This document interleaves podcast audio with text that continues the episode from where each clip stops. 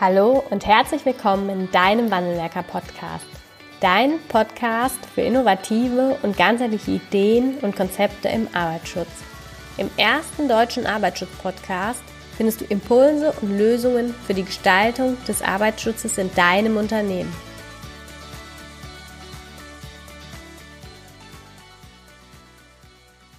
Herzlich willkommen zu einer neuen Folge im Wandelwerker Podcast. Wir haben heute ein spannendes und vor allen Dingen ein hochaktuelles Thema im Podcast, was wir uns anhören werden. Und dafür haben wir uns einen Gast eingeladen, der da ganz tief in dieser Materie steckt. Hallo Marina Bier. Hallo Anna Ganske, schön, dass ich hier bin. Wir freuen uns auch, dass du hier bist. Und um unsere Hörer dort einmal abzuholen, warum du ganz aktuell dazwischen geschoben bist in der Podcast-Folge, ist, wir haben in unserer ersten Podcast-Folge die Frau äh, Anke Karl im Podcast gehabt, die unter anderem auch ein Forschungsprojekt aufgeführt hat, und zwar das WUKAS-Projekt, wo es um den Einsatz und die Sicherheit von Spontanhelfern geht und ähm, dort sind im Anschluss an den Podcast Lounge und die Podcast-Folge ganz viele Rückfragen gekommen. Das ist der erste Punkt. Und im zweiten ist es auch gerade in der aktuellen Situation ein Thema. Und äh, da würde ich gerne direkt an dich übergeben, was denn nun das WUKAS, erstmal was bedeutet WUKAS und was hat es auch mit unserer aktuellen Lage zu tun? Ja, also erstmal zu der Bedeutung von WUKAS. WUKAS ist ein Akronym und bedeutet ähm, also ausgesprochen Wissens- und Kompetenzvermittlung im Arbeitsschutz und Gesundheitsschutz bei Spontanhelfenden. Ähm, und da gerade der letzte Begriff Spontanhelfende kommen wir direkt zu dem Punkt, warum es im Moment aktuell so besonders ist. Und zwar ähm, ist mit Spontanhelfenden mit Leute gemeint, die einfach aus der Bevölkerung frei heraus ihr soziales Engagement in Krisenzeiten oder in Großschadenslagen wie Hochwasser oder ähnlichen ihre Hilfe anbieten wollen, ohne dass sie vorher von irgendwie bei Einsatzorganisationen wie der Feuerwehr oder dem THW oder Hilfsorganisationen wie dem Malteser Hilfsdienst ähm, zu tun hatten, sondern einfach in dem Moment helfen wollen und ähm, soziales Engagement nutzen wollen. Und genau da greifen wir nämlich zur aktuellen Lage an. Man sieht jetzt gerade, obwohl also Corona ist natürlich im Moment eine echt ähm, bedrückende Situation für viele von uns und irgendwie auch ähm, ja ähm, eine Unsicherheit, die uns viel alle eigentlich betrifft. Und gerade da sieht man eben, dass dieses soziale Engagement besonders hoch aber ist und dass sehr viele Leute einfach Nachbarn in ihrer Umgebung, Leuten, äh, die der Risikogruppe angehören, also Leute, die besonders gefährdet sind, unterstützen wollen, indem sie Einkäufe erledigen, Gassi gehen mit dem Hund, gerade für Leute, die in Quarantäne sind, die eventuell in Zwangsquarantäne sind. Ja, stimmt, da kann man nicht mehr mit dem Hund das, raus. Ja, also ich habe tatsächlich eine Freundin, äh, die war zwei Wochen in Quarantäne, die hat einen Labrador und dann hat das Gesundheitsamt ihr erzählt, ja, lass ihn, lassen Sie ihn doch im Garten laufen. Nicht unbedingt die beste Option für einen Hund. Dafür muss man einen haben, das ist schon mal die erste Randbedingung, aber das ist natürlich richtig, ne? Man kann auch keinen Hund ausführen. Ja, genau. Corona ist ja jetzt ein aktuelles Thema, die Corona-Pandemie. Aus welchem, aus welchen Ereignissen oder mit welcher Historie wurde das Forschungsprojekt initiiert? Genau, also wir haben jetzt mit dem Forschungsprojekt eine ganz spannende Phase erlebt, weil ähm, wir sind jetzt schon, ähm, das Projekt hat im Februar 2019 schon gestartet, also noch bevor Corona in irgendeiner Art und Weise präsent war. Und zwar aus dem Hintergrund heraus, aus der Vergangenheit, hat man halt bei vielen Ereignissen erlebt, dass diese sogenannten Spontanhelfer halt aktiv werden. Das war das zum Beispiel das größte Ereignis war das Hochwasser 2013 an der Elbe. Ähm, aber auch andere Ereignisse, wie viele können sich gerade in Nordrhein-Westfalen an den Sturm Ela erinnern. Da gab es gerade in Essen eine große Initiative, die sich da aktiv zusammengeschlossen hat oder auch bei Starkregenereignissen, die jetzt gerade auch immer vermehrt auftreten. Da kamen auch immer wieder Leute, die sich über soziale Medien organisiert haben und helfen wollten. Und daraus entstand halt einfach das Verlangen, ähm, ein Projekt zu generieren, was eben nicht nur die Koordination beinhaltet, was viele Projekte vor uns schon getan haben, sondern wirklich den Schwerpunkt auf den Arbeitsschutz legt, wo wirklich zu gucken, wie kann, können Organisationen, Einsatzorganisationen zusammen mit Spontanhelfenden so, eine Ein ähm, so einen Einsatz bewältigen?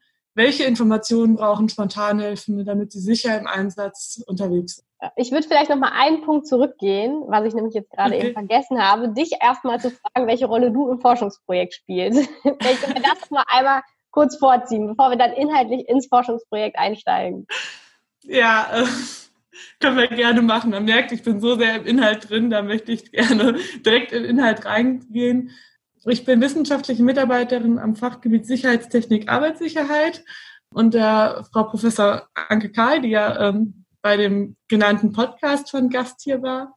Und ich bin quasi seitens der Universität federführend für die inhaltliche Bearbeitung des Projektes WUKAS verantwortlich. Wer ist noch Teil des Forschungsverbundprojektes? Also wir haben die Uni Wuppertal, den. Malteser Hilfsdienst. Das Forschungsprojekt ist ein äh, vom BMBF, also vom Bundesministerium für Bildung und Forschung, gefördertes Forschungsprojekt. Projektpartner sind die Malteser, ist der Malteser Hilfsdienst ähm, und unsere assoziierten Partner ist, sind die, ist die DGUV, also die, der deutsche, die deutsche gesetzliche Unfallversicherungsträger, also der, ähm, quasi der Zusammenfluss von den Unfallkassen und Berufsgenossenschaften. Und da ähm, ist der Fachbereich Gesundheitsdienst und Wohlfahrtspflege und der Fachbereich Feuerwehren, Hilfeleistung und Brandschutz mit Vertretern in dem Verbundprojekt ähm, involviert. Das heißt, bei ähm, Treffen, Verbundstreffen, ähm, stehen sie uns dann inhaltlich und ähm, fachlich mit Rat und Tat auch zur Seite. Okay. Wo bestehen denn Schwierigkeiten beim Einsatz von Spontanhelfern? Also um da auch vielleicht mal so einen Rahmen zu geben, so ein Spontanhelfer wäre dann ja jetzt bei einem Sturm, Sturm Ela war ja, hattest du eben genannt, dann gehen die Leute auf die Straße und fangen an, die Bäume wegzuräumen, Laub zu fegen oder Keller auszupumpen. Das ist ja vermutlich so die, die aktuelle Lage, die man dann vorfindet, wenn sich solch ein Ereignis ereignet hat oder zugetragen hat. Wo bestehen denn da Schwierigkeiten? Also Schwierigkeiten bestehen beispielsweise darin, dass sich Leute eventuell auch überschätzen, also gar nicht mal bewusst, aber man muss sich überlegen, wenn man selbst in so eine Situation kommt, es ist super aufregend. Man ist so Adrenalin geladen, ähm, es ist auf einmal plötzlich was passiert und ähm, man will irgendwas tun, man ackert von Tag, äh, also Tag und Nacht durch, um einfach, ähm, weil man das Gefühl hat, man muss jetzt einfach helfen. Ähm, das heißt, es gab in der Vergangenheit tatsächlich sogar ähm, Todesfälle da, also nicht viele, aber ein, zwei Todesfälle, die einfach vor Erschöpfung zusammengebrochen sind. Das war äh, beim Sandsackschippen beispielsweise. Und also das beim Hochwasser dementsprechend. Und beim stark, also bei so Sturmereignissen oder so ist es beispielsweise schon mal vorgekommen, dass man halt auch ähm, für sich selbst ungewohnte Arbeitsmittel in der Hand hält. Also auf einmal mit einer Angst, Axt umgeht, die man ähm, ja sonst nie in der Hand hat. Da hat sich auch beispielsweise ein Spontanhelfer mal ins Bein gehackt. Ähm, schlimmer wird es dann tatsächlich, wenn es um eine Motorsäge geht, wo man dann teilweise wirklich Leute ohne Schnittschutz gesehen hat, die dann ähm, ähm Bäume, äh, ja, Bäume zersägen wollten, äh, die auf der Straße lagen. Ähm, und das sind einfach so Punkte, gerade wenn man im Bereich der Arbeitssicherheit unterwegs ist, ist Schnittschutz das ähm, ja, Stand der Technik, da brauchen wir nicht zu diskutieren, das rettet einem halt dementsprechend ähm, mindestens ein Bein, wenn nicht sogar das Leben. Und dazu noch die Ausbildung bei der Kettensäge. Also äh, gerade sowas ist halt eben ein Arbeitsmittel, wo man eine gute Kenntnis für braucht und wo halt manche vielleicht auch ähm, etwas naiv an die Sache herangehen. Sie haben vielleicht irgendeinen im Keller, haben vielleicht die mal für einen, Strauß, ähm, für einen Strauch genutzt, aber es ist was ganz anderes, wenn man auf einmal einen Baum damit zersägen soll. Ja, okay. Das heißt, die, der, die Tätigkeiten an sich dann vor Ort, weil sie ungewohnt sind, weil sie auch vielleicht das eigene Können und die eigenen Kompetenzen übersteigen. Jetzt ist es ja so, dass sie sich ja häufig auch selbst organisieren. Dort findet ja kein Aufruf statt. Feuerwehr Wuppertal ähm, sagt, wir brauchen jetzt Spontanhelfer, sondern das passiert ja ganz von selbst aus einer inneren Motivation heraus, dass die Leute sich äh, oder die Menschen ihre Hilfe anbieten und dann den Nachbarn unterstützen. Wer kann denn das überhaupt bündeln und dafür sorgen, dass Arbeitssicherheit einen Stellenwert einnimmt bei Spontanhelfern?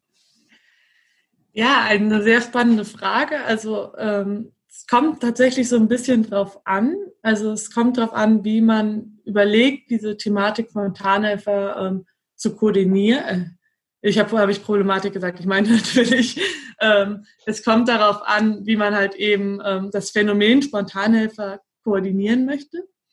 Da gibt es unterschiedliche Ansätze. Also es gibt ein Forschungsprojekt, was sogenannte Mittlerorganisationen ins Leben gerufen hat, die halt quasi gesagt haben, hey, die Koordination kann doch über Vereine laufen. Wir können doch Vereine die Aufgabe übergeben, dass die sich darum kümmern, dass Spontanhelfer ähm, ja die zu den Tätigkeiten zugefügt werden oder halt, dass man denen klar sagen kann, hey, da ist ein Bereich, wo was gemacht werden muss.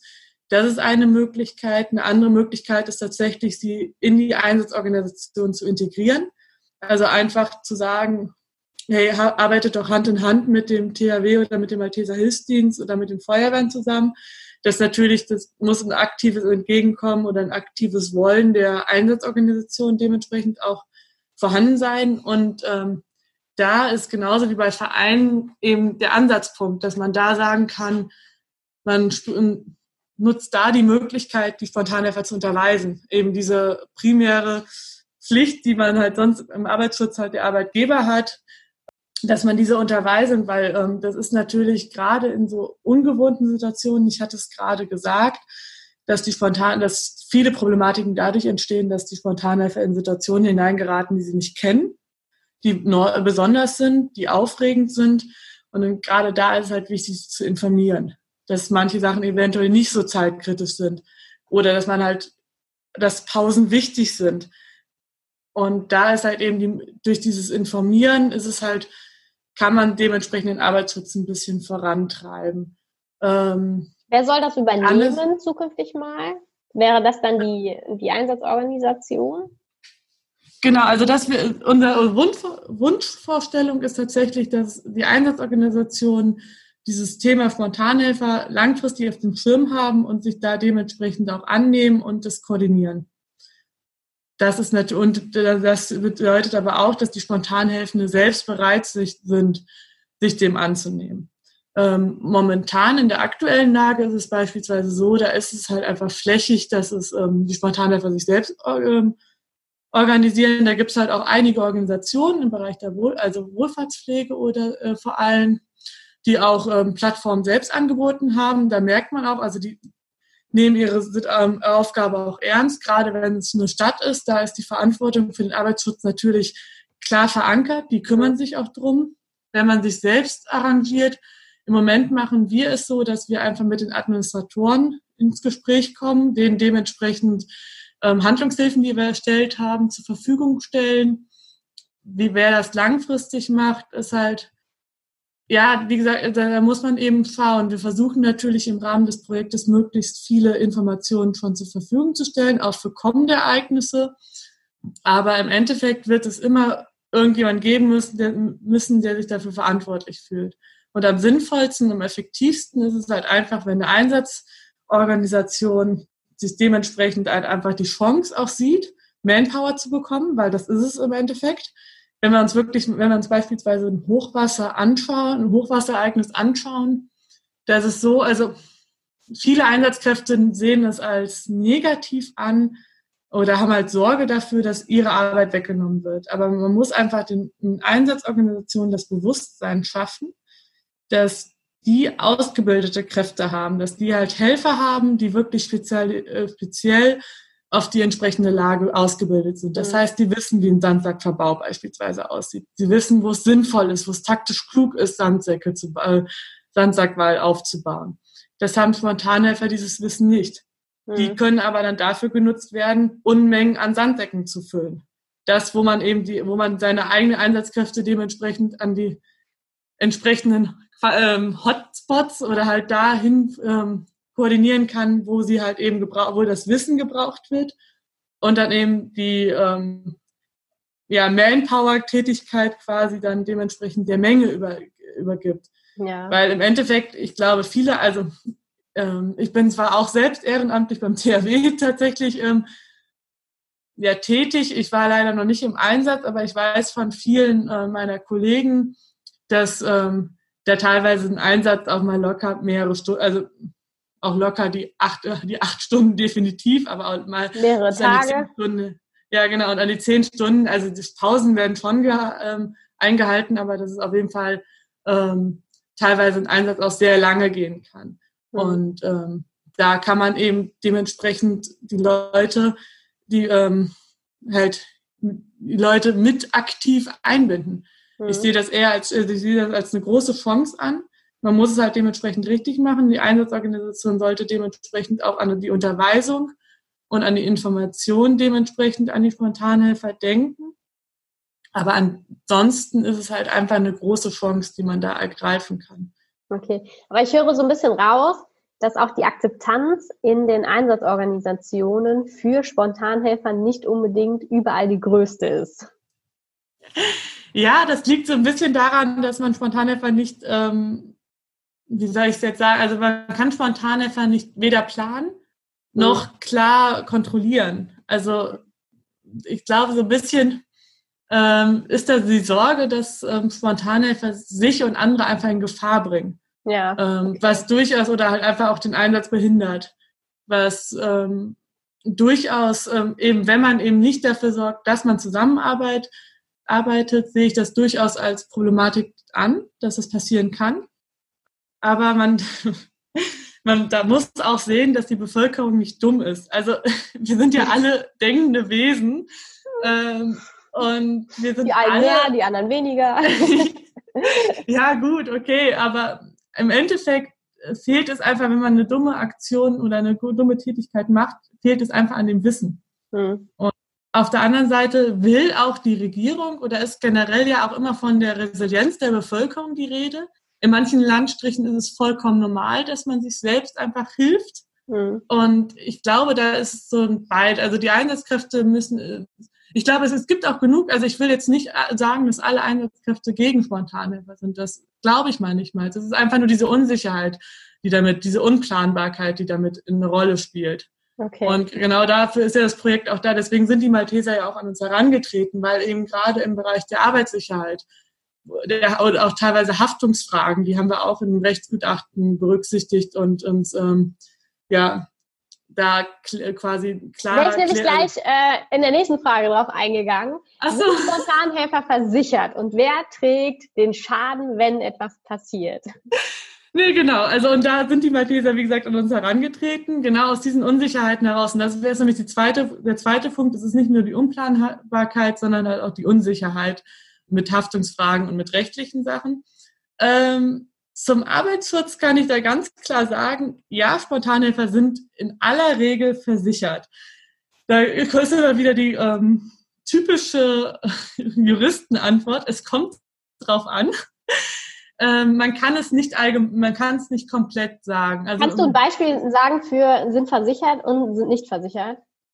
Ja, ähm, es kommt tatsächlich auf die Schadenslage an. Also im aktuellen Fall sieht es nämlich ganz anders aus als ähm, beim Hochwasser etc. Beim Hochwasser ist es eigentlich relativ klar. Sind, also es zählt immer die, also das, ähm, es zählt eigentlich immer das Sozialgesetzbuch 7. Da sind sie nämlich dementsprechend ähm, Versicherte und zwar beim Hochwasser, wenn sie eben in, no in Notlage helfen. Also das ist ähm, ähm, die Spontanhelfer sind eigentlich ähm, aller Regel ähm, versichert und zwar über das Sozialgesetzbuch 7. Ähm, bei Hochwasser ist es tatsächlich, da sind sie als sogenannte Nothelfer versichert in den meisten Fällen. Ähm, wenn sie stark in Organisationen eingebunden sind, sogar ähm, als Helfer in einem Unternehmen. Da muss es aber eine gute, also eine starke, eine klare Einbindung sein. Ähm, in der aktuellen Lage, das macht die Lage für unser Projekt auch sehr spannend, ist es nämlich auch rechtlich ein Unterschied. Da sind sie nämlich eher als wie Beschäftigte versichert. Ähm, und da ist es dann eigentlich immer eine Einzelfallprüfung. Ähm, um mal einen konkreten Fall zu nennen, wenn ich einer Oma aus der Nachbarschaft helfen möchte, die ich vorher noch nicht gekannt habe, weil das ist ganz wichtig. Also ähm, das Sozialgesetzbuch äh, schützt halt alle, die, gemein, ähm, die gemeinnützig helfen wollen. Aber es schützt halt, also es geht aber auch von gewissen sozialen Gefälligkeiten aus, die normal sind. Also wenn ich meinem Nachbarn, wo ich sonst den Briefkasten leere und er für mich die Blumen gießt, wenn ich im Urlaub bin, wenn ich für ihn Einkäufe erledige, dann ist das eine Nachbarschaftshilfe, die nicht versichert ist. Helfe ich aber einer alten Dame, ähm, die einfach nicht raus möchte, weil sie Angst hat, eben sich anzustecken. Ich kannte sie vorher nicht, das hat, haben wir über soziale Medien, ähm, ist die Hilfe zustande gekommen. Ähm, der helfe ich jetzt. Auch da kommt es dann drauf an, wenn ich jetzt einfach meine Einkäufe mache und ich bringe eine, ähm, ja, eine Packung Äpfel mit, dann bin ich in dem Fall auch nicht versichert, weil meine Haupttätigkeit war eigentlich mein eigener Einkauf. Wenn ich aber jetzt mit dem Hund eine Stunde Gassi gehe oder ähm, und eine Weile unterwegs bin, also mit dem Hund von der, ähm, von der besagten Oma und ich dann im Wald umknicke, ist es dementsprechend eine Wie-Beschäftigung gewesen für den privaten Haushalt von der Oma quasi.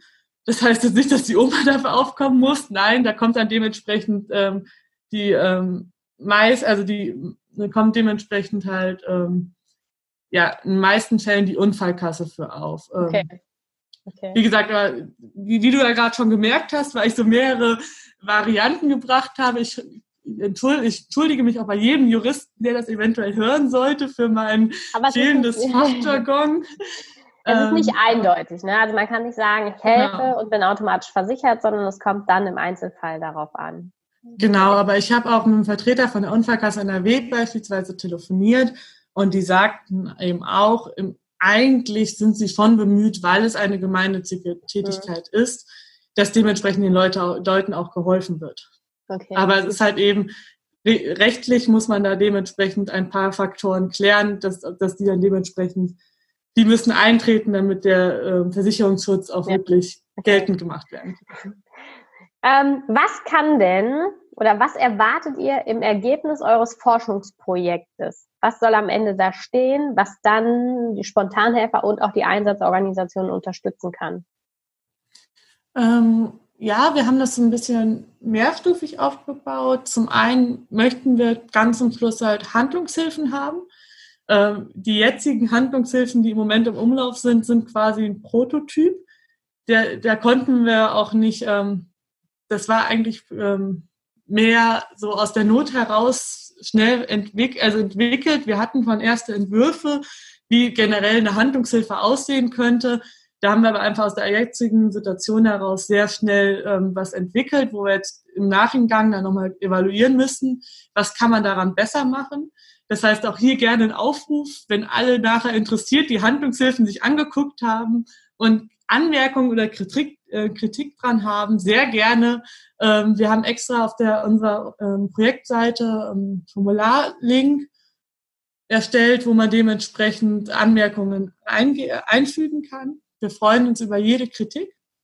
Ähm, und genau, im Endeffekt sollen für ähm, bestimmte vorausgewählte ähm, Schadensereignisse, die man halt in der Vergangenheit gesehen hat, dass sie vorkommen, wollen wir so, also solche ja, Handlungshilfen haben, die so ein bisschen ähm, so eine Art Vorabgefährdungsbeurteilung quasi darstellen, dass man einmal diese Handlungshilfe für Spontanhelfende hat, die man auch in den sozialen Medien verteilen könnte, als auch eine Handlungshilfe für die Einsatzkräfte selbst, wie sie rechtssicher und halt auch eben unter Berücksichtigung von Arbeitsschutzaspekten ähm, Spontanhelfer einsetzen können. Und darüber hinaus wollen wir natürlich auch äh, Schulungsunterlagen erstellen, ähm, damit eben genau da, dieser sichere Einsatz von Spontanhelfern gewährleistet werden kann.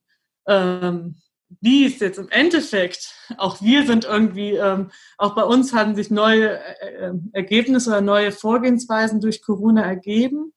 Wie gesagt, ich sagte es, sagte es bereits, dass wir die Handlungshilfen halt neu generiert haben und das jetzt auch fleißig beobachten, wie das ankommt, wie sich das so verbreitet, wie sehr halt auf Spontanhelfer Arbeitsschutzhinweise wollen oder auch darauf eingehen. Ähm, dadurch hat sich aber leider auch in etwas ähm, traurigen Aspekt in unserem Projekt ergeben. Und zwar war eigentlich für Oktober eine größere Übung geplant mit Einsatzorganisationen, wo man wirklich dann die Handlungshilfen mal beim Großschadens, äh, gestellten Großschadensereignis quasi ähm, ausprobieren konnte und äh, hätte können und auch dementsprechend die ähm, Unterweisungsunterlagen.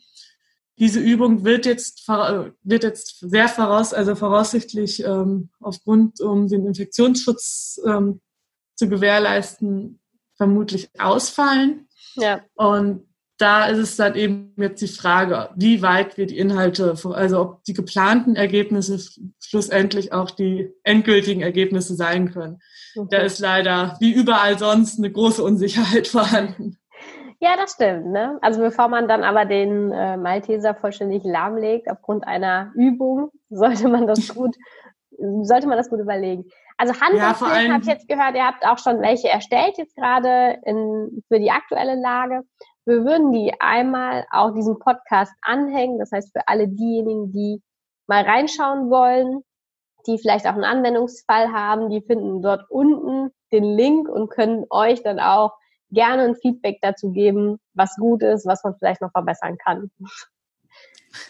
Ich hätte noch Sehr eine gerne. Frage, eine abschließende Frage. Was kann denn jeder Spontanhelfer selber tun? Ähm, in Richtung Arbeitsschutz, denke ich mal, meinst ja, du jetzt? Sicher, genau. sicher hingehen, spontan helfen und sicher wieder zur Familie nach Hause kommen.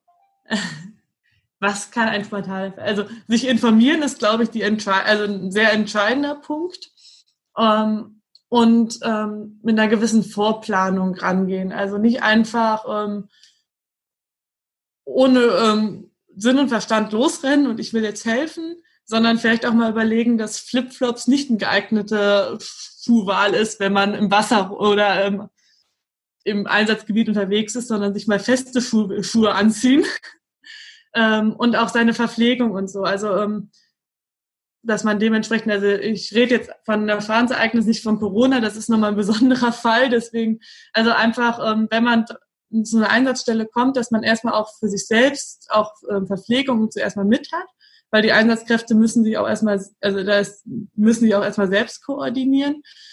Ähm, und wie gesagt, auch eben Handschuhe, ähm, äh, Schuhe, festes Schuhwerk. Handschuhe ist auch immer eine gute Wahl, wenn man ähm, tätig werden, ähm, wenn man irgendwelche Lasten tätig äh, machen möchte. Ähm, andernfalls aber auch, man sollte immer auf seine eigenen Fähigkeiten hören.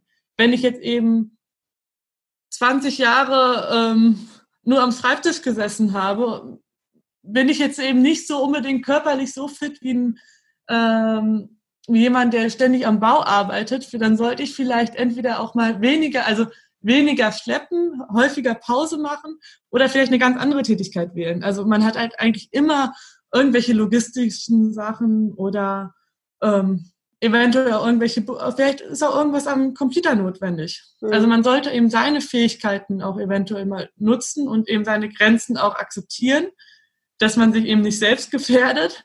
Und was auch wichtig ist, das hatte ich vorhin noch gar nicht erwähnt, was beim Arbeitsschutz auch bei Spontanhelfern wichtig ist, ähm, ist so ein bisschen auch, ähm, bei Einsatzkräften nennt man das PSNV, psychosoziale Notfallversorgung. Das heißt, ähm, da ist es bei Spontanhelfer wichtig, redet nach dem Einsatz mit den Leuten. Also redet mit eurer Familie, redet mit der Gruppe, mit der ihr aktiv unterwegs wart, ähm, weil jeder Mensch muss seine Ereignisse verarbeiten und das Beste ist halt einfach, wenn man einen guten Gruppenzusammenhalt hat. In der jetzigen Phase ist es halt etwas schwieriger, da geht es dann nur online. Oder eben ähm, dadurch, dass man sich halt, dass man vielleicht auch mal Sport macht, dass man eben ähm, andere freuliche, erfreuliche Ereignisse, im Moment kann man halt eben, dadurch, dass man viel zu Hause hängt, vielleicht andere erfreuliche ähm, Aktivitäten einplant, dass man selbst einfach mal vom Kopf her auch mal frei wird.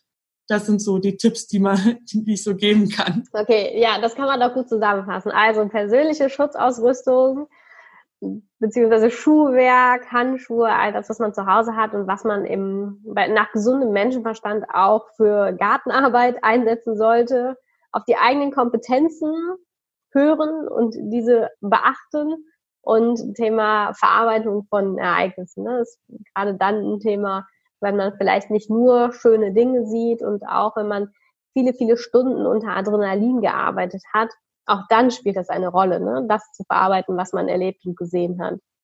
Genau, ein Punkt, die Pause ist wirklich auch ein sehr wichtiger Punkt. Die Pause? Ähm, Pausen, also wirklich die Arbeitszeit, ähm, die ist nicht dafür da, um sich zu schikanieren, sondern es ist auch wichtig, dass man mal zwischenzeitlich Pause hat. Mhm. Und ein schönes System, was wir auch langfristig in unseren Handlungshilfen etablieren wollen, das hatte ich ganz vergessen zu erwähnen, ist das sogenannte Buddy-System. Das heißt, sucht euch am besten direkt am Anfang, jetzt unabhängig von Corona, da geht's halt eben nicht wirklich, aber sucht euch bei, äh, bei Schadensereignissen jemanden anderen, Partner. Das heißt, da ist ja die Erfahrung, man selbst achtet weniger auf sich selbst als auf andere. Das heißt, dieses Füreinander-Dasein, die Fürsorge ist auch nochmal ein wichtiger Punkt, dass man füreinander da ist, dass man eben auch auf die anderen Helfer um sich herum achtet. Das ist doch ein schönes Schlusswort. Liebe Marina, ganz, ganz herzlichen Dank in die Einblicke des Forschungsprojektes und auch in, ja, mit der Aktualität, die das Projekt doch auch aktuell hat, bezogen auf Corona.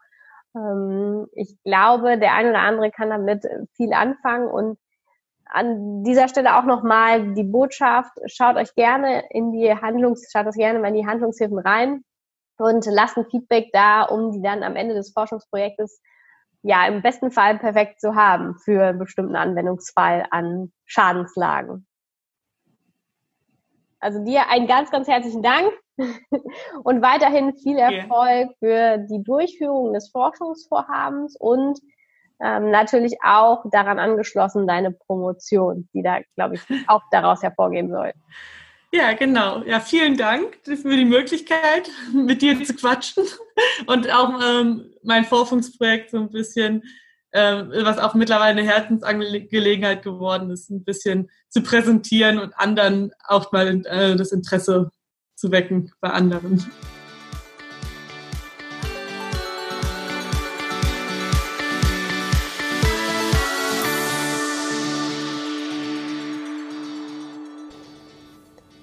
Ganz herzlichen Dank fürs Zuhören und dass du bis zum Ende dabei geblieben bist.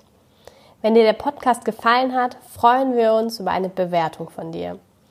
Wenn du keine Folge mehr verpassen willst, abonniere einfach unseren Wandelwerker-Kanal.